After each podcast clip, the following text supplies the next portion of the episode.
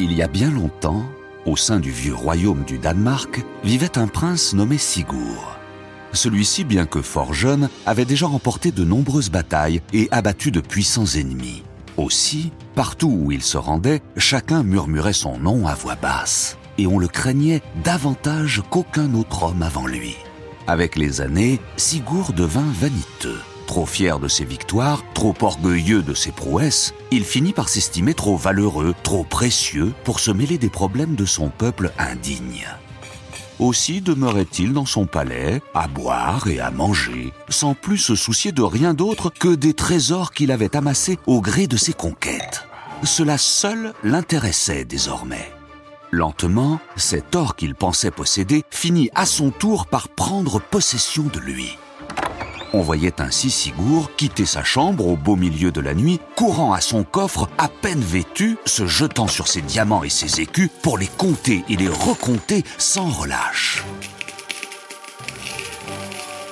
Peu à peu, Sigurd délaissa son royaume, son trône et bientôt même ses propres amis, ne vivant plus que pour son trésor qui le fascinait il se trouva qu'en ces temps-là, un gigantesque dragon vint s'installer sur les bords d'un fleuve voisin.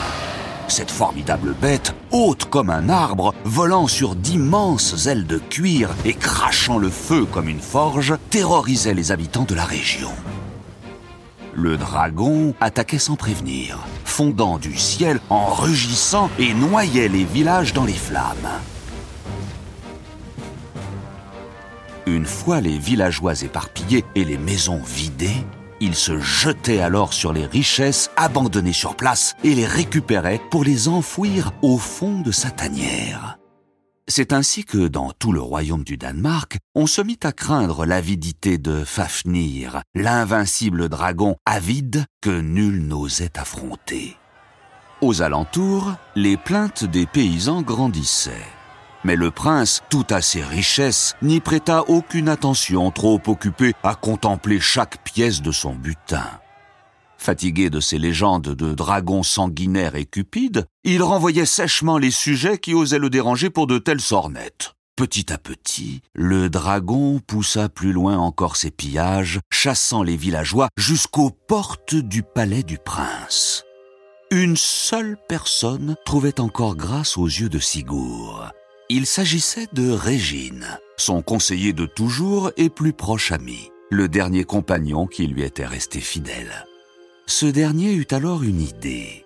Se rendant dans la salle du trésor, il trouva son prince penché sur un coffre, occupé comme à son habitude à caresser son trésor. S'approchant de lui, il le salua et lui parla ainsi. Mon prince, ne feras-tu donc rien pour protéger ton peuple de la bête qui ravage tes terres et saccage ton royaume? Sigurd ne prit même pas la peine de se retourner. Et que devrais-je donc faire? Sauter sur mon cheval? Risquer ma vie pour combattre un dragon invincible qui ne s'en prend qu'à mes râleurs de paysans, puis revenir au palais sans nouveau butin à ajouter dans mon coffre? Ah, tu écoutes trop les géniards, Régine. Tu fais erreur, mon prince. Ne sais-tu donc pas que Fafnir ne se contente pas de brûler les villages et de chasser les paysans?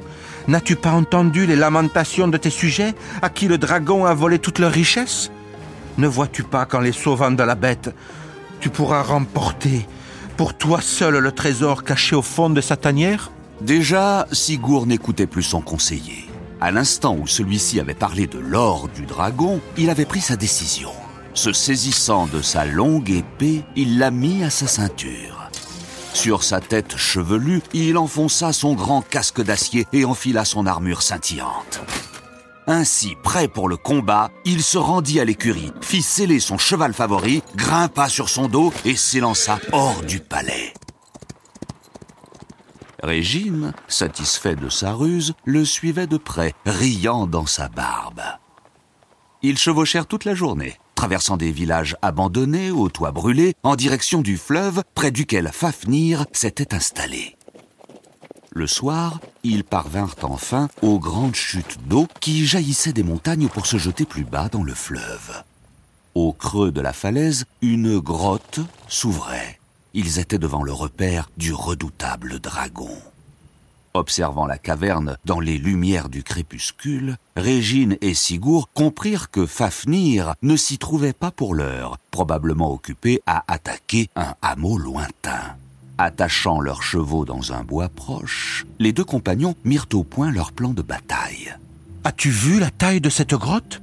Le dragon doit être plus grand encore que tout ce que l'on nous a raconté. Ah oui, oui, tu, tu as raison. C'est un adversaire trop fort pour être combattu loyalement. J'y laisserai ma peau, c'est certain. Mon prince, je crois avoir une idée.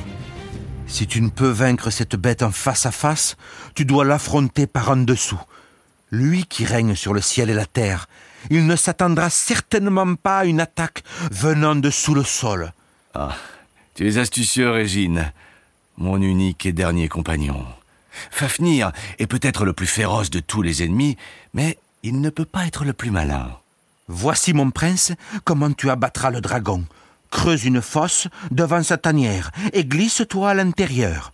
Une fois caché, je recouvrirai le trou de branches et de feuilles pour mieux te rendre invisible.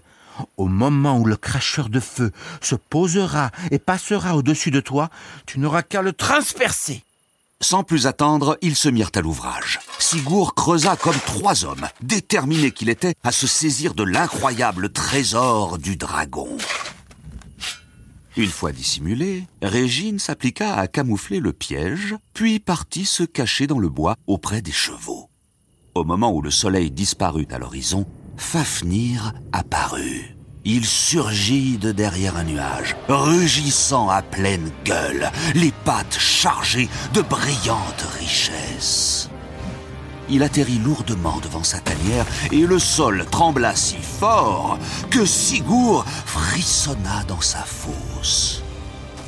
Marchant pesamment, certain de ne courir aucun danger près de sa demeure, il s'apprêtait à grimper jusqu'à sa tanière pour y cacher son butin. Sigurd, concentré, attendit le dernier moment. Quand il sentit le ventre du dragon se balancer au-dessus de sa tête, il jaillit hors de la fosse, brandit son épée avec force et planta la lame au fond du ventre de la bête. Fafnir grogna, pris de surprise, tituba, puis s'effondra sur le sol. Il vit alors Sigurd bondir hors de la fosse et s'approcher de lui. Se sachant perdu, le dragon rassembla ses dernières forces pour s'adresser à son vainqueur. Tu t'es montré rusé, petit homme. Tu m'as vaincu, moi, le grand cracheur de feu. À présent, ton royaume va retrouver la paix et tes villages vont se repeupler. Sigurd ne répondit pas. À vrai dire, il n'écoutait pas réellement le dragon abattu. L'esprit tourné vers le trésor qu'il attendait et qu'il ajouterait bientôt à son coffre débordant au palais. Le dragon, reconnaissant cette cupidité, lut tout cela dans les yeux de Sigurd. Aussi, avant de mourir, il lui souffla ces dernières paroles. Ton royaume retrouvera peut-être la paix. Mais toi, elle t'échappera toujours. Car en vérité, je te le dis, tu es tout autant dragon que moi. Un jour, tu n'auras plus pour compagnie que ton seul trésor, et même son bel éclat ne parviendra plus à te faire oublier la vanité de tes désirs. Autrefois, tu te battais pour les plus faibles, pour les démunis et les bafoués. Aujourd'hui, alors que ton plus grand ennemi gît devant toi, que pourrais-tu bien vouloir de plus? À quoi te sert ton trône? À quoi te sert ton royaume si seul l'or t'intéresse?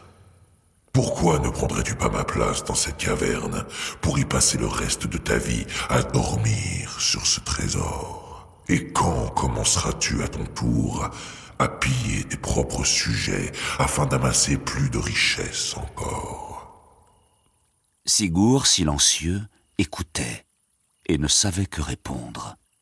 Le dragon vit alors que si sa propre mort approchait, c'était bien ce triste guerrier qui était vaincu. Fermant les yeux, il prononça ces dernières paroles. Adieu, petit seigneur dragon. Puisse mon or remplir les coffres de ton palais et laisser plus vide encore celui de ton cœur.